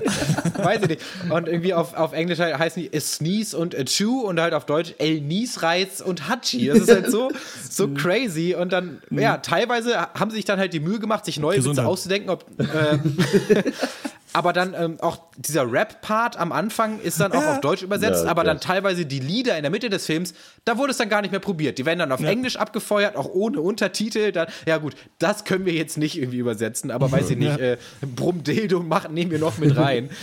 äh, die auch diesen, was da, soll das für ein Dialekt eigentlich sein? Das ist natürlich, das ist natürlich das alte Ding, was früher auch oft gemacht wurde, wenn jemand im amerikanischen Film deutsch ist, dann ist, äh, kriegt er in Deutsch natürlich einen lustigen deutschen Akzent, ist dann ein ja. Sachse mhm. oder ein Schweizer oder sonst was. Ähm, das ist Klar Platt, dachte ich, sollte das sein. Also ah, das kann sein, ja. Plattdeutsch, aber auch offensichtlich falsches Eben Plattdeutsch. Dumm, ja. So habe ich das genau. äh, interpretiert. Ja. Aber da weiß man halt nicht im Endeffekt, wie viel Eleganz da dann doch nochmal verloren gegangen ist in der deutschen Fassung. Also ein Beispiel ist zum Beispiel, dass, also der äh, Butler heißt halt äh, Blinky oder so oder Blinken auf Englisch und dann es gibt ja diese eine Szene im deutschen Film, da sagt er du Blinzy und, der, und dann der sagt, sagt das heißt Dublette, ja. Heißt, heißt es nicht Dublette, was halt ein kompletter Nonsenswitz ist und auf Englisch ist es halt Abe Blinky und isn't his name Abe Lincoln. Also das ist zumindest halt noch irgendwie ah, Weißt okay. du, äh, da, äh, ja, würde ich, da, da steckt ein bisschen mehr Cleverness und ein bisschen mehr Eleganz in diesem doch, Aber dieser Dublettenwitz, ne, das, das, ist eigentlich der beste das, Gag. Das, ja, das ist eigentlich ja, dieses naive, nackte Kanone-Level, das eigentlich dem Film manchmal ja. so ein bisschen fehlt. Also einfach die zu, äh, seid ruhig noch dümmer. So wie auch mhm. Helge Schneider das zum Beispiel auch macht, kommen wir gleich drauf zu sprechen. So, da ist ja auch nichts zu schade eigentlich, um jetzt irgendwie lustig zu sein. ja. Es muss gar nicht immer so eine pseudo-intellektuelle Ebene oder anstößige Ebene haben. Es kann auch einfach mhm. nur richtig dumm sein. So. ja, Dann kann es auch reichen, ja. Da, weil du es nochmal gerade ansprichst, ähm, der ähm, geneigte Pankers-Zuhörer oder die Zuhörerin wird sich denken, was, wie auf Deutsch? Ähm, ja, wir haben das, äh, die, hier den ganzen Kack natürlich auf Deutsch geguckt, also die beiden Filme, weil wir das auch mit denen aufgewachsen sind auf Deutsch und weil es oft auch dann nochmal so eine neuere humoristische Ebene, dass du es halt im Alltag benutzen kannst. Also ja. ähm, viele dieser Gags, ähm, genau, viel, viel und oft benutzt auch im Alltag. Und manche äh, kannte ich auch gar nicht. Ähm, da kannte ich nur den Gag und noch nicht den Film. So war es auf jeden Fall bei Jazz Club. ähm, habt ihr noch was zu sagen zu Robin Hood? Nö. Hat, hat verloren von den dreien. Alles klar. Da seid ihr dann wahrscheinlich äh, genauer konträrer Meinung beim nächsten Film. Ähm, Jazz Club von Helge Schneider. Guten Tag. Guten Tag. Scheiße.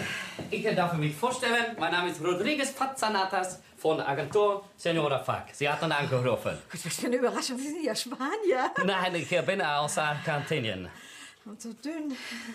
Für Sie, gnädige Frau, für Sie. Ja, dann kommen Sie mal rein. Ja, das lasse ich mir nicht zweimal sagen.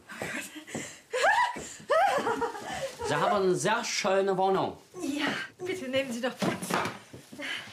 Recht herzlichen Dank. Ich bin jetzt doch ein bisschen nervös. Ich, ich habe ja sowas auch noch nie gemacht. Das ist das erste Mal. Und mein Mann, der ist nicht da. Und ja, wie das dann so, so ist. Erst einmal muss aber finanziell äh, geregelt werden. Das braucht 200 Euro sofort bar auf der Hand. Bitte schön. Gracias. So, so lässt ich gut Arbeit. Also, passen Sie auf. Ich habe einen Koffer dabei mit einem kleinen bisschen vielleicht Hilfsmittel, um auch für sich die Sache schön zu machen. Dann sagen schauen vollen. Was immer gut ist, ach, erst einmal vielleicht die Stimmung auflockerung. Ja. Mit einem Glas und Sekt, hab einen Sekt dabei. Rodriguez, immer Sekt dabei. So. Äh, also gerade die, die, die, die, die, die, die, die Atmosphäre ist, ist für mich ist so, ja, es ist so prickelnd schon, das braucht kein, kein Sekt. Gehst aufs äh, Glas her, kann man wieder einpacken, braucht nicht nachher spülen. Ja, Jazz Club, der frühe Vogel fängt den Wurm, äh, ist aus dem Jahr 2004 und ist der vierte äh, Film von Helge Schneider oder der vierte Kinofilm. Was gab's vorher? Natürlich äh, Texas, Doc Snyder hält die Welt in Atem, 00 Schneider, die Jagd auf Neil Baxter und Praxis Dr. Hasenbein. Dann also Jazz Club und das war für ihn so ein bisschen, man glaubt es kaum, wenn man den Film dann sieht, aber so ein bisschen der Film, den er wirklich machen wollte. und äh, der unterscheidet sich von seinen anderen Filmen eigentlich hauptsächlich dadurch, dass es nicht einfach nur völlig random irgendwelche komischen Sachen sind, die passieren, sondern dass er so eine melancholische Grundstimmung hat. Und äh, ich weiß nicht, wie es also du hast ihn zum ersten Mal gesehen, äh, Christian. Äh, wie war mhm. das bei dir, Malte? Weil ich hatte den krass viel lustiger in Erinnerung. Und äh, diesmal fand ich es echt fast deprimierend. Aber dann ist mir auch aufgefallen, ja gut, ich mache auch nebenbei ein bisschen Kunst und habe zwei Jobs und habe den ganzen Tag keine Zeit und kein Geld. So, deswegen ist es vielleicht einfach auch einfach der Film äh, für mich, wie für mich gemacht. Aber ich fand ihn echt krass traurig teilweise. Also wenn die ich da irgendwie den, ja. in diesem Jazzclub stehen und irgendwie Geld wollen von dem Veranstalter und er halt sagt, ja, ist jetzt eine traurige Sache, aber ich hab keins. dachte mir so, ja, das kenne ich. Willst du noch kurz erzählen, worum es geht eigentlich? Ja. Oder, oder Klar. diskutieren wir schon? Äh, Helge Schneider ist Teddy Schuh und ja, das ist auch schon witzig. Und äh, äh, lebt für den äh, Jazz, für die Jazzmusik. Er spielt immer abends mit seinen beiden Freunden äh, Steinberg und Howard Risk äh, in, äh, in einem im alten Grötzinger oder so heißt es, so eine abgefuckte Kneipe. Da spielen die immer Jazz, aber da sind nie Zuschauer und wenn mal jemand da ist, dann wollen die eigentlich nur, dass sie aufhören zu spielen. Äh, um sich sein äh, Jazzleben zu finanzieren, arbeitet Teddy Schuh tagsüber als Fischverkäufer äh, und als Callboy unter dem Namen Rodriguez Fazanatas äh, und ansonsten trägt er noch in den frühen Morgenstunden Zeitung aus. Und äh, ansonsten trifft er sich abends mit einem Obdachlosen, der in seiner Nähe wohnt. Äh, ja, der mit, mit dem Basketball spielt. Die, ja, das im Grunde genommen ist es so. Und, äh, ja, also bezeichnend ist eigentlich, dass halt er die ganze Zeit schaffen muss und von einem Job zum anderen rennt und eigentlich nie Zeit hat. Und alle anderen Leute in diesem Film, außer der Pflasterverkäufer, machen original eigentlich nichts. Die chillen die ganze Zeit nur ab und äh, sitzen rum und frühstücken und also niemand an, nur er muss die ganze Zeit halt schaffen. ja, ja, äh, das ist Jazz Club. Ich liebe diesen Film sehr tatsächlich. Ich weiß, wie mhm. ging's euch? Ja, ja ähm, ist, ja, mach du. Da du mir vorhin äh, eine Frage gestellt hast, aber ich mir keine Zeit gelassen hast zum Antworten, äh, sage ich auch nochmal, dass ich den zum ersten Mal geguckt habe. Ah, okay. auch, und auch, das ist auch der erste Helge Schneider-Film. Äh, ich dachte, das ist mehr so ein Relikt eurer Jugend von euch dreien. Äh, also fand ich auch krass, dass Christian den dann ich auch hab die alle gesehen, hat. ja. Ähm, ich war immer so der Typ, ähm, ja, wenn Helge Schneider Film angeht, dann finde ich das eine Viertelstunde lustig und dann gehe ich aus dem Zimmer. So, weil ich dann einfach dann, oder ich penne ein, quasi so. also, ähm, ich, das ist für mich so, weiß ich nicht. Also, zum Beispiel Rodriguez Fasanatas finde ich super geil. Diesen Psychologen, äh, wie auch immer der heißt, Dr. den finde ich auch. Dr. Henry, der ist mega lustig und dann, als er dann, äh, Achtung, Spoiler, als dann Helge Schneider auch noch einen Alien spielt, das fand ich auch mega lustig. Also dieses, dieses, dieses Sketch-Comedy-Element finde ich Ja. gut, aber so Helge Schneider au naturell, das ist für mich sowas, da komme ich nicht ganz dahinter. Also da kann ich nicht so viel mit anfangen. Ähm, das, ja, ich verliere da ganz schnell das Interesse, beziehungsweise ich werde da ganz schnell übersättigt an diesem ultra banalen, ich verweigere mich des Schauspielerns und äh, ich möchte eigentlich keinen Anspruch hier reinbringen, absichtlich, also das ist keine Kritik. Ja. Äh, ich weiß ich nicht, ich, ja, ich komme da nicht so ganz dahinter. Mhm. Ähm, genau, ich hatte ihn auch nicht gesehen, ich habe aber die ganzen anderen Filme alle gesehen, Okay. außer Mhm. jetzt den neuesten, also Nuno Schneider im Wendekreis der Eidechse. Äh, ich hatte, als ich jetzt noch mal ein bisschen Hintergrundinfos gesucht habe, ist mir aufgefallen, dass der ja auch existiert, einfach der Ja, Film. ja. Das weiß ich, da äh, weiß ich gar nichts von. Ähm, ich muss sagen, ich wollte eigentlich Praxis Dr. Hasenbein machen, weil das der ist, den wir, glaube ich, in der Schulzeit öfter mal geguckt haben Ja. und ähm, den ich noch äh, am besten in Erinnerung habe eigentlich. Und da meintest du, Jazz Club ist witziger und da dachte ich, geil, habe ich auch noch nie gesehen, lass mal über den sprechen. Ich fand also ich kann Malte da zustimmen auf eine Art, dass ich finde, man erträgt es eigentlich nicht auf Filmlänge, diesen Helge Schneider rumgeblödel auf eine Art. Ich finde, man ist so ein bisschen ausgelacht oft äh, an, nach so einer Dreiviertelstunde, Stunde. Das geht mir aber mit vielen Dingen so. Es geht mir zum Beispiel auch mit Monty Python so. Also da finde ich auch oft, dass äh, bei der Ritter der Kokosnuss dann am Ende da im letzten Drittel man auch so ein bisschen einpennt, weil es einfach nicht mehr geht. Man hat jetzt genug gelacht, es reicht. Und ähm, das fand ich war bei Helge Schneider auch immer so. Was ich aber liebe an Helge Schneider ist diese Kreativität und absolute Dummheit. Also bei Ja. Helge Schneider Filmen ist es ja oft wirklich völlig egal, ob es hier noch eine Handlung gibt oder nicht. Und dann spielen mal Schauspieler auf einmal wen anders und dann fährt er mit dem Motorrad einfach in seine Praxis rein bei Praxis Dr. Hasenbein oder eine meiner Lieblingsszenen seiner ganzen Filmografie ist der, bei Ja, Praxis Dr. Hasenbein. Pause, die, oder? Genau, Ja, für die aus- Pause ist so die Pause, war gerade Mittagspause oder sowas und du siehst nur, dass ähm, sein Sprechzimmer da gefilmt wird und kommt- auf einmal geht so eine Schranktür auf von so einem ganz engen Schrank und er schält sich da halt so raus, weil er hat scheinbar da Mittagspause gemacht hat. Dann fallen noch irgendwelche Pillen um oder so. Das ist halt so bescheuert. Sein Sohn ist ein alter Mann, er fährt immer wieder zu diesem Kioskbesitzer, hat immer den gleichen Dialog jeden Tag und da hat man viel wiedererkannt, fand ich persönlich in äh, Jazz Club. Ja. Aber der Film ist auf eine Art nicht so aufwendig wie die anderen, also was die Kostümierung angeht und die Sets. Und dann ähm, auch hat eben diese ganz seltsame bitterböse Ebene drin. Plus, was ich eigentlich ganz witzig finde, Helge Schneider ist ja mit Katzenklo eigentlich berühmt geworden, war ja aber vorher, glaube ich, auch Jazzmusiker und so Ja, ja. weiter und hat ja eigentlich also beim Jazz geht's ja eigentlich auch darum, dass du freestyles, dass du was aus einer Situation machst, wenn Genau. du jetzt ein Solo hast zum Beispiel. Also du nimmst ein Konzept, was es eigentlich gibt, du hast nur eine Rahmenhandlung und dann kannst du aber auch immer ähm, selbst so ein bisschen tun, was du willst. Und wenn es klappt und alle gut zusammenspielen, dann kommt was raus und wenn nicht, dann eben nicht. Und so funktioniert ja manchmal auch die Comedy. Da wird ja dann einfach kein zweites Take gemacht. Da fängt er dann bei Praxis Dr. Hasenbein, um das nochmal zu zitieren, einfach an zu lachen in einer Szene. Dann wird es einfach genommen, weil es witzig ist. Und ich finde, diese Ebene plus diese Mischung, dass alle in dem Film Jazz einfach so richtig kacke finden. Das ist für mich eigentlich der größte Witz daran. Das funktioniert einfach gut, weil die offensichtlich ja richtig gut sind, diese Musiker. So. Ja. Und alle immer sagen, was für ein Müll. Also ich finde, der funktioniert, aber habe auch ein paar Kritikpunkte. Ja, ich finde, ich, also warum ich gesagt habe, lass uns mal Jazz Club machen und nicht äh, Praxis Dr. Hasenbein oder die anderen, ist, dass ich hier, dass mir das bei Helge Schneider Filmen grundsätzlich auch so geht wie euch. Also, dass ich nach einer Dreiviertelstunde denke, ja, okay, jetzt reicht's auch.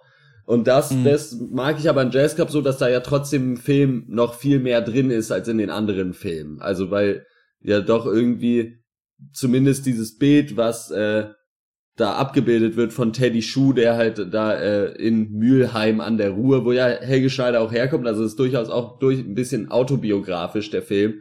Also Mhm. Weil und äh, dokumentiert halt so ein bisschen seine Zeit vor seinem Durchbruch, wo er halt auch ohne Schulabschluss und ohne Aussicht auf jemals Kohle halt irgendwelche Scheißjobs gemacht hat und so. Und das findet findet man da schon wieder und ich finde, das funktioniert sehr gut. Äh, und deswegen mag ich den so. Und bei Praxis Dr. Hasenbein ist es halt so. Das sind halt irgendwie Sketche, die sind super witzig, aber man denkt halt irgendwann, ja, pff, gut. Äh, es, das genügt. Dankeschön. Da, Didel, Düdel, Mhm. Do. Das ist doch kein Film. Kennt ihr das bei manchen Ditsche-Folgen irgendwie, dass dann der Gast reinkommt in diesen Imbiss und dann halt versucht, dadurch lustig zu sein, indem er auch nochmal so ist wie Ditsche. Also dann ja. komplett diese Ditsche-Masche imitiert und dann auch diese Sprechweise. Ähm, mhm. Ich finde das immer ein bisschen nervig. Und, und dieses Gefühl, dieses, dass, ich, dass mich das nervt, hatte ich durchgehend bei Jazz Club, weil sich jeder Nebencharakter auch so verhält wie Helge Schneider. Weil die alle denselben Sprachrhythmus haben und dieselbe Art und Weise haben zu reden. Und ganz deutlich ist das für mich bei den Szenen eben mit diesem Obdachlosen, ähm, Charlie oder wie ja. der ist unter der Brücke, der wirklich eins zu eins dann auch Helge Schneider ist. Und dann dieselben dieselben Sachen sagt. So, und Wetter? Ja, ja, Wetter. Hm, sonnig, ne? Ja. Und äh, Tonne, ja, Tonne brennt. Hm, ja, ja, ja, ja. Und dieses, oh, das, also was, das Ding ist, ich krieg da ganz schnell diesen Helge Schneider Overload und ich frage mich, ob das nicht viel cooler wäre, wenn es da diesen Kontrast gäbe zwischen Helge Schneider und ja, einer nicht Helge Schneiderigen Welt um Helge Schneider herum. Ob, ja. weißt du, oder versteht ihr, was ich meine? Und da auch da, dazu gehend dann die Frage an euch, lacht ihr über das, was ihr seht oder ist es lustig, weil ihr das seht, also weil es das überhaupt gibt, also auf so einer Metaebene quasi, ist es, kommt da mehr der Humor raus für euch? Ich finde sowohl als auch, also da gibt es solche und solche Gags. Also was er halt, weiß nicht, es dreht sich ja ganz viel um seine Scheißjobs und da ist es halt schon, finde ich, ein Hammer-Gag, wenn du in einem Fischladen arbeitest und jemand kommt und will zwei oder drei Aale und dann packt er halt diese Aale da, ja, das ist ein guter Aal. Und dann halt die zweiten, dann bei Sieschen ballert halt noch so einen vierten Aal drauf, ja, auch ein schöner Aal, gibt ihm die halt einfach so in die Hand. So, mhm. da kann ich schon herzlich drüber lachen, muss ich sagen. Mhm. Oder wir haben es äh, vorhin kurz angesprochen, schon vor dem Cast, halt die Szene, wo er diese völlig durch, durchnässte Zeitung äh. halt trotzdem in, in diese Briefkästen halt einfach irgendwie reinflanscht. So, und, und da ist, in diesen Momenten ist der Film auch so ehrlich, finde ich. Also weil das halt wirklich, so wenn du halt morgens irgendwie um vier und sein Wecker klingelt ja auch immer sofort, sobald er ins Bett geht quasi. äh, wenn du da halt irgendwie diese durchnässte Zeitung, die auch so richtig geil einfach aus so einem Auto rausgeschmissen wird auf die Straße, wo er sie dann aufsammeln muss und dann bis, also da ist er dann halt mega abgefuckt. Und äh, ja, aber es ist, ja, um, um deine Frage zu beantworten, Malte, äh, äh, gibt sowohl das als auch das, also es ist schon bei dem Film auch so, dass ich viel auch einfach lache, weil ich mich auch daran erinnere, wie ich halt zum Beispiel mit Dense oder so diesen Film halt tausendmal gesehen habe. Mhm. Und so. Ich finde das bei dem obdachlosen Penner da unter der Brücke, den ich eigentlich mit am, am witzigsten finde aus dem Film, finde ich gar nicht so, dass, dass er so Helge Schneider unbedingt imitiert, sondern dass er auch so ein bisschen dieser Schnack aus dem Pott halt einfach ist. Ja. Also dieses so, ja, und was macht ihr aber ja nix, ne, ja, hier sitzen und dann so, na, was hast du den ganzen Tag gemacht? Oh, pff, ich bin den ganzen Tag mit dem Ball durch die Stadt, ne. So, das, das, ist, halt so, das ja. ist aber so schön, finde ich, dieser Satz, ja. den er da sagt, so, ich bin den ganzen Tag mit dem Ball durch die Stadt, die Leute haben mich alle angeguckt, als wäre ich irgendein Spinner, aber was soll ich machen? Sport ist mein Leben. Das ja, genau. Und das ist dann auch okay. Und er haut ja dann auch sofort da wieder ab. Er kann ja nie mit ihm reden, weil er irgendwie keine Zeit hat. Ja. Und das finde ich schon irgendwie geil, wie der so, also der, dass er sich freut, dass er jetzt einen Teppich hat und so weiter. Und du siehst ihn. Aber für mich ist das auch, deswegen wundert mich, dass, ähm, ich habe das auch gelesen, dass er schon gesagt hat, so diesen Film wollte ich jetzt mal machen. Denn vier sind auch so Versatzstücke aus alten Filmen. Also, dass da so ein alter Typ mit einem Ball ist, ist halt auch Peterchen ein ja. bisschen aus äh, Praxis Dr. Hasenbein.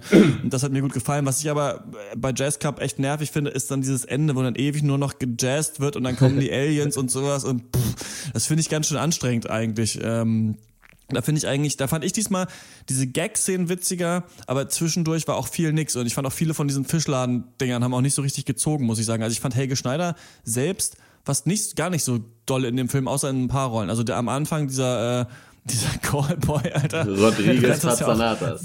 Ja, wo er da überhaupt gar nicht auch nur versucht, so einen spanischen Akzent irgendwie nachzumachen. So. Das fand ich schon richtig nice irgendwie. Aber es war auch, ich hatte auch das Gefühl, war so ein bisschen der Helge Film vielleicht mit dem wenigsten Aufwand eigentlich, den ich bis jetzt gesehen hatte. Ganz ja. interessant. Ja. Mhm. Ich finde es doch irgendwie, ja, weiß ich nicht. Ich will nicht zu viel drauf rumreiten, aber ich finde es so ein bisschen widersprüchlich, dass in diesem Film ja auch sehr viel einfach nur, also dass der Witz eigentlich immer noch kommentiert wird. Von Helge Schneider. Findet, fandet ihr das hier dann irgendwie besser als zum Beispiel bei, bei Robin Hood, weil hier ist es ja auch so, dass er sagt, hm, oh, ich habe meinen Schlüssel vergessen, dann muss ich jetzt klingeln und dann äh, und ich hoffe, meine Frau wacht nicht auf und dann spielt er halt irgendwie Trompete oder was aber vor der Tür und die Frau wacht auf. Der Witz hätte halt auch funktioniert, wenn er nichts gesagt hätte, wenn er dann einfach seinen Schlüssel nicht findet, ganz laut klingelt, weißt du? Und das ja. ist halt auch so, dass halt Helge Schneider irgendwie alles, was er in diesem Film macht, auch noch mal so vor sich hin murmelt irgendwie. Und das, diesen, dieses, dieses alles kommentieren, diesen Stil, den habe ich auch nicht so richtig gemocht hier in diesem Film. Bei, bei Robin Hood auch nicht so, so sehr. Aber hat euch das hier nicht so gestört? Ich weiß, was du meinst. Ich finde, es ist hier ein bisschen anders. Also ähm, oft funktioniert. Das ist überschneidet sich natürlich ein bisschen mit etwas, was ich eigentlich nicht haben kann, ist, wenn jemand lustige Stimmen macht und irgendwas ja. erzählt. Aber mhm. manchmal kann auch das, kann auch manchmal lustig sein. Bei Helge Schneider finde ich das halt ganz geil, dass er so in seiner blöden Stimme so alltägliche Kacksachen auch sagt, so, oh, jetzt so viel Zeitung ausgetragen, jetzt aber schnell zur Arbeit, hoffentlich komme ich nicht zu spät. So, das ist halt schon irgendwie witzig, weil das so doof ist. Also, weil die halt vorher, also ich muss auch wirklich sagen, diese Zeitungsaustrageszene ist für mich absolute Highlight in dem Film, ja. weil diese Scheißzeitung da rein und dann noch diese Sturm Treppe da, da ja. diese Treppe da runter geht, dass alles wegfliegt, der das halt immer wieder aufsammelt, weil er das natürlich so abgeben muss.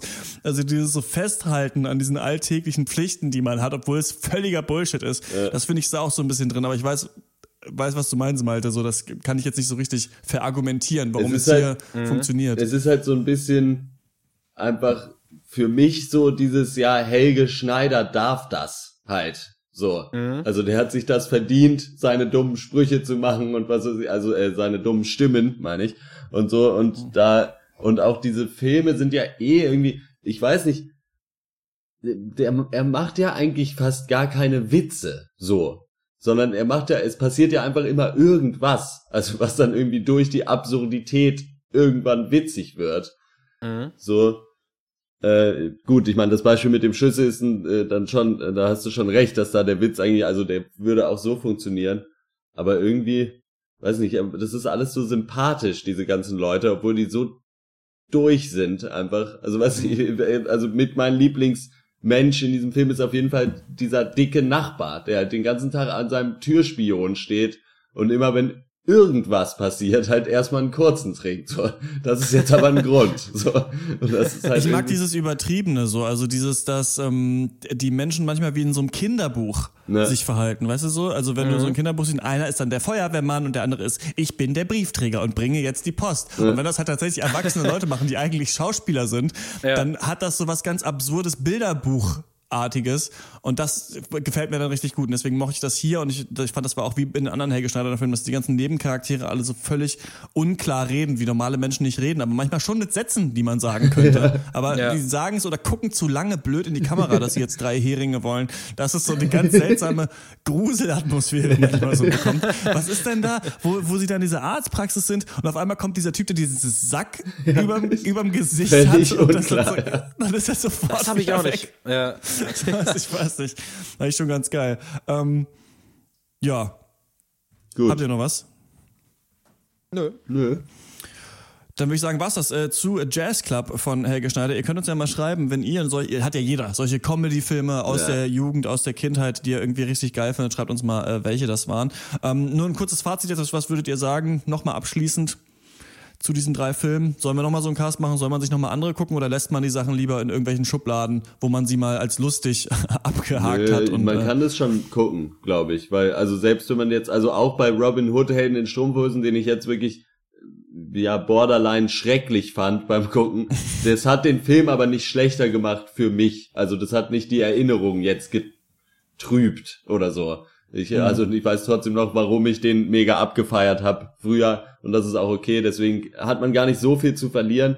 Und äh, mit Nackte Kanone und Jazz Club hatte ich äh, jetzt auch wieder Spaß. Und gerade Nackte Kanone kann man immer gucken. Äh, ich hätte schon mal Bock, da so ein bisschen äh, auf äh, Maxes Vorschläge einzugehen und mal so Bud Spencer, Terence Hill in die Richtung äh, da noch ein bisschen, äh, auch noch mal so alte Comedies können wir schon noch mal machen. Mhm.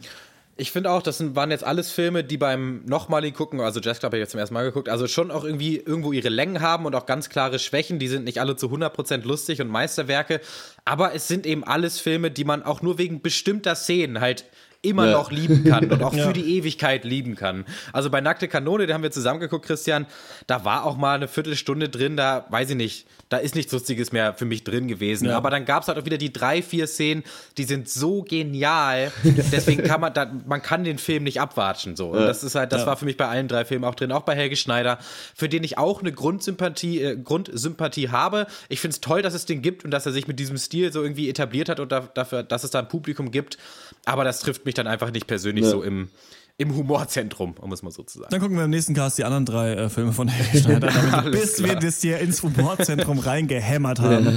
ähm, ich, auch, ich, hätte ganz gerne, vielleicht kann das einer zu Hause machen, äh, äh, Nackte Kanone Supercut. Alle drei Filme, nur die Mega-Gags. Das würde ich mir ganz gerne angucken. Gibt's vielleicht muss ich ihn irgendwann YouTube. selber machen. Auf YouTube gibt es irgendeinen Zusammenschnitt, aber da sind auch manche ellenlangen Szenen, da wie sie da die Babys diese Treppe an also, den Bahnhof da Aber das ist schon eine ziemlich so. geniale Szene. Ja, das ist schon nicht schlecht. naja, vielleicht dann mal anders. Da würde ich sagen, sagen, äh, kommen wir noch fix zur Abschlussrunde. Dankeschön, Dankeschön. Das war's mit dem Pancast. Filme, Filme, den ganzen Tag nur Filme. Ihr habt wohl kein richtiges Leben. Hey, du kleine Frechdachs. Na und ob? Ich war, hatte ich ganz vergessen zu erwähnen, ja bei den Beginnern in Dresden, weil ich vor einem halben Jahr oder länger, als, als, als der Ahnma-Hype noch richtig groß war, äh, zugesagt hatte, auf dieses Konzert zu gehen. Ich habe ja in meiner Jugend nicht so viel Beginner gehört wie andere, was aber auch eigentlich erstaunlich ist, weil die haben ja eigentlich fast keine Lieder. Also mich hat echt gewundert, dass sie ein Konzert füllen konnten, denn es war ist jetzt das dritte Album gewesen, Advanced Chemistry, was rausgekommen ist.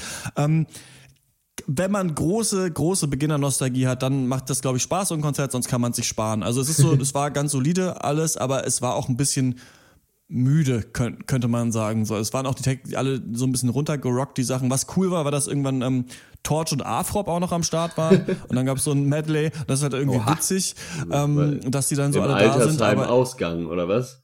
Genau, so Afrop auf jeden Fall war auch Vorprogramm. Das war auch ein bisschen ähm, peinlich und manche Songs klangen einfach live dann nicht so geil, also ähm, auf die man sich gefreut hat.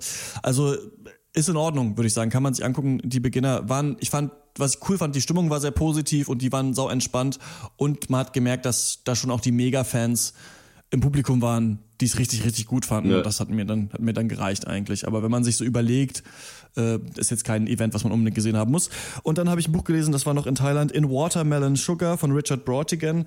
Ist so ein, ähm, auch mal so magischer Realismus, ich glaube auch so Beat Generation mhm. Schriftsteller. Mhm. Ist ein Hammerbuch. Ist ganz kurz, also so 120 Seiten, so eine Novelle. Mhm. Kann man nicht richtig erklären, worum es geht. Es geht um so einen Typ, der wohnt in einem seltsamen, in einer seltsamen Gemeinde, die Eye Death heißt, die manchmal von Tigern heimgesucht wurde, bis es keine Tiger mehr gab und die alles aus Wassermelonenzucker bauen. Und jeden Tag äh, sieht die Welt ein bisschen anders aus, weil die Sonne äh, alle sieben Tage also immer die, die Farbe ändert. Und ähm, dann gibt es äh, The Forgotten Works. Da sind, das ist so eine Mine, in der irgendwie Relikte aus der Vorzeit sind, die wahrscheinlich unsere Zeit ist. Und es geht so ein bisschen um Kommunenleben, aber auch um so eine ganz tolle bildliche Beschreibung von einem Ort, den es eigentlich gar nicht geben kann. Und das macht Spaß, okay. das zu lesen, wenn man Bock auf sowas hat. Also beim Murakami, den wir alle gelesen haben, sind ja auch manchmal solche Sachen drin. Ähm, Gibt es eine große Empfehlung für mich. Fand ich richtig geil, das Buch. Und da hat mir mal wieder so gezeigt, wie man einfach so eine Stimmung manchmal aufbauen kann, ohne wirklich eine Geschichte zu erzählen, die wunderschön ist. Ähm, ja, in Watermelon Sugar, Richard Brautigan. Bei mir äh, lichtet sich langsam der Stundenplan ein bisschen wieder. Deswegen habe ich auch endlich mal wieder was beizutragen beigetragen und nicht nur eine Sache. Ich habe zum einen äh, Jella geguckt, das ist ein Film von Christian Petzold. Und äh, wie es dazu kam, ist äh, wie folgt. Und zwar wollte ich eigentlich mal einen früheren Film von Maren Ade gucken, die ja äh, Toni Erdmann gemacht hat. Und ich dachte mhm. mir, naja, mal schauen, ein bisschen deutsches Indie-Kino, warum nicht? Und dann habe ich irgendwie auf Wikipedia gelesen, dass Christian Petzold so ein bisschen der Begründer von diesem äh, irgendwie, ja, wie Berliner Schule nennt sich das, glaube ich, äh, Film ist und habe dann also Yella von ihm geguckt und äh, was so ein bisschen was so ein bisschen bezeichnet für den deutschen Indie-Film, weil ist ganz okay, die Hauptdarstellerin ist super und aber irgendwie halt auch wieder sehr lame. Also es geht irgendwie darum, also es ist so ein bisschen so antikapitalistisch auch angehaucht. Also es geht darum, dass eben Yella, so heißt die Hauptdarstellerin, äh, die Protagonistin, die äh, geht, zieht aus Wittenberge weg in den Ruhrpott, weil sie da ein Jobangebot hat und dann ist es aber doch nicht und bla bla bla. Und äh, hat sich von ihrem Mann getrennt und der äh, will sie dann zum Bahnhof äh, tragen und stalkt sie, äh, nicht tragen, fahren und stalkt sie so ein bisschen und fährt dann halt das Auto über die Brücke äh, in die Elbe und dann äh, wacht sie halt wieder auf und kriegt dann doch noch den Zug und so. Und eigentlich ist relativ sofort klar, die ist halt einfach dabei gestorben quasi und das mhm. ist nur noch ein Todestraum und das wird so versucht subtil äh, in diesen Film einfließen zu lassen und das gelingt mhm. so gnadenlos überhaupt nicht, dass es halt sofort klar ist so dann also da wird halt viel zu mit dem groben Pinsel einfach gemalt. So, dann fällt ihr irgendwie ein Glas runter und dann sieht sie Wasser und auf einmal hörst du ganz viel Wasser und dieselben Sounds, die auch nach diesem Unfall waren und so. Und das passiert halt die ganze Zeit. Und das, das ist halt so mhm. irgendwie so, spätestens nach 20 Minuten denkt man so, ja, okay, ich hab's verstanden. Das passiert, das ist hier eine Traumwelt und nicht wirklich passiert. Und dann versucht sie der Film aber trotzdem am Ende als großen Twist, äh, dann zu präsentieren, dass sie schon tot ist. Und du denkst dir so, ja, vielen Dank, danke für nichts. Äh, Jella von Christian Petzold. Ansonsten habe ich. Jetzt äh, mehr gucken. nee, wirklich braucht man aber auch wirklich nicht. Also lohnt sich nicht. Ähm, was habe ich noch gemacht? Ich habe mir ein äh, Computerspiel geholt und zwar Spec Ops The Line, so ein hm. äh, Kriegsspiel und gilt so ein bisschen als das erstmal das Gears of War für die PC Community. Äh, spannend. Nee, aber es soll, ich habe jetzt noch nicht so viel gezockt, aber soll sehr äh, kritisch mit Krieg umgehen. Also zu kritisch für äh, eigentlich ein Kriegsspiel. Äh, deswegen ja. bin ich mal gespannt, ich werde mehr erzählen. Äh, und was da gab es direkt, als ich mich darüber informiert hat, direkt auch den nächsten Dämpfer. Und zwar hat es ganz viele Preise und tolle Bewertungen äh, bekommen, hat sich aber überhaupt nicht verkauft und deswegen hat das Studio, was die gemacht haben, auch ein deutsches Studio, glaube ich, äh, ab dann äh, wieder Spiele gemacht, die den Krieg nicht ganz so kritisch sehen. also, yay. Jager Studios, ja, Spec ja. of the Line, großer Hype gewesen, ja, ähm, ja so 3D-Cover-Shooter, äh, fand ich total scheiße, muss ich sagen. Also ich, für mich. Ich werde äh, berichten. Äh, ja, genau. Ähm, wenn du Gears of War auf dem PC willst, kannst du Gears of War auf dem PC kaufen. Das gibt's, gibt's, gibt's es mittlerweile. Ja. Ah, ja. Malde. Ja, ähm, ich war auf der Leipziger Buchmesse und wer da ähm, meinen äh, völlig äh, toll ausgearbeiteten Beitrag zu hören will, ungefähr drei Minuten lang äh, im letzten Off Duty. Mhm. Christian erzählt, ähm, äh, spreche ich da ein paar Minuten über die Buchmesse. Ansonsten möchte ich noch ganz kurz einen Trailer empfehlen. Der Film heißt äh, Three Billboards Outside Ebbing, Missouri. Äh, ist der neue Film von dem Regisseur von Brügge sehen und sterben und äh, Seven Psychos. Und den mag ich hier. Die beiden Filme fand ich beide extrem genial. Und auch nach dem Trailer ich, freue ich mich schon wieder total auf diesen äh, Film. Soweit von mir. Cool. Gut.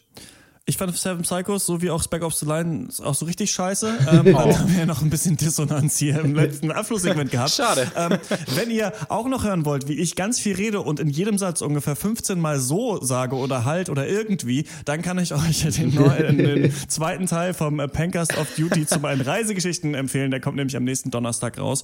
Und sonst hören wir uns regulär im 145. Pancast wieder. Das war's von uns. Bis zum nächsten Mal. Ciao. Ciao.